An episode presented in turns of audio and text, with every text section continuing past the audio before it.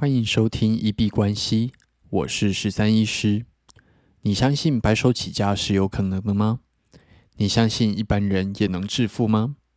欢迎回到九十天赚一千万系列企划实进记录，在这里会分享每天的进度跟体悟。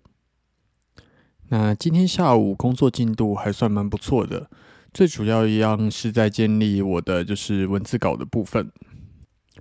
然后行销漏斗部分也已经开始啊，就是在写它的网页需要的呃一些资讯，嗯，然后使用的 Click Funnel 或者是网域名称这些啊，再来慢慢研究。那自从呃昨天放了两天假之后，今天有开始重新比较抓回工作的感觉，其实蛮不错的。那蛮认同 YouTuber 叶友讲的，其实不应该是你有热忱、有动力的时候再来做，而是应该是去培养一个习惯，让你已经很固定的在那个时间点会有动力跟热忱。所以千万不要想着就是呃，我开始有动力了之后再来做这件事情。如果有啊，你有一个目标想要达成，那就去拟定计划。然后，并且用原子习惯的想法，把它的呃，就是变成你每一天的习惯，然后坚持下去，最后就会慢慢的往你想要的目标去达到。那九十天赚一千万这个计划，这个挑战的目的，呃，还是希望能够逼自己去超越极限。因为有一些呃网友有回复说，就是其实医生的薪水本身就已经很不错了，为什么还要来挑战这样子的计划？那简单来说，就是蛮中二的啦，就是希望能够去做一个超越极限的动作。因为呃，医生的薪水虽然还不错，但是他怎么样都不太可能九十天达到一千万。啊，假如说医生薪水是从十万到一百万这么大的 range 来讲，那其实你在九十天也顶多是赚到三十万到三百万这样子而已。所以算是逼自己超越极限，逼自己去跨出舒适圈，然后同时也将自己对于金钱的一个价值观在往上拉高到另外一个层次。那我也蛮确信，就是这样子的服务会有市场。那当然，市场调查的部分是不能够少的。那嗯，就是我的女友她有在做宠物沟通的个案。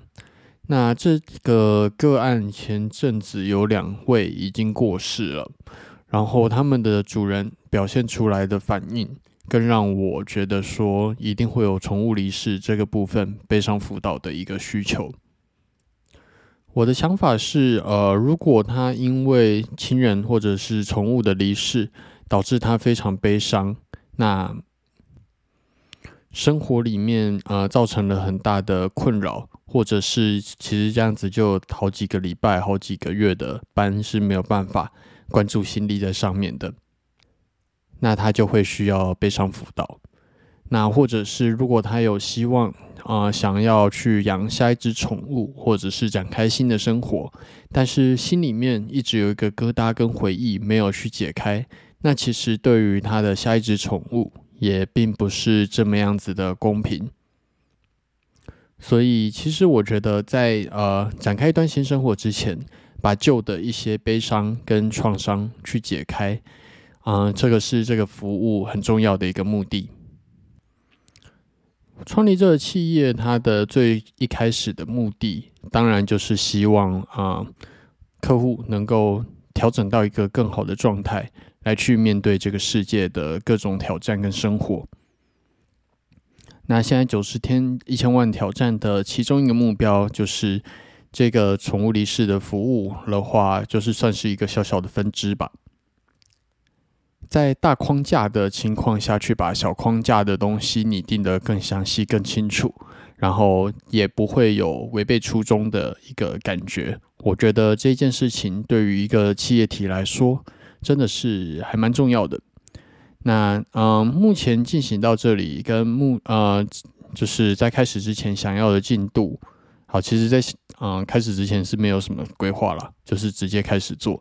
那开始之后就开始去拟定一些计划。那一个比较初步的计划，希望能够在第一个月把这样子商业模式给建立起来，然后第二个月的时间就来开跑，然后测试试卖，然后去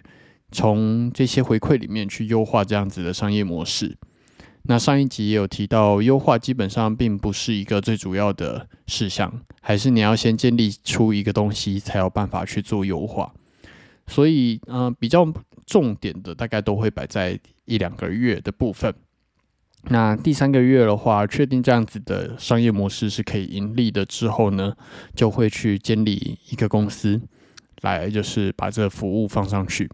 那接下来这样子就可以用这个公司去做一个估值。那估值如果超过千万的话，那就等于是在九十天内创造了一个千万的收入。目前计划是这样子，那就继续努力。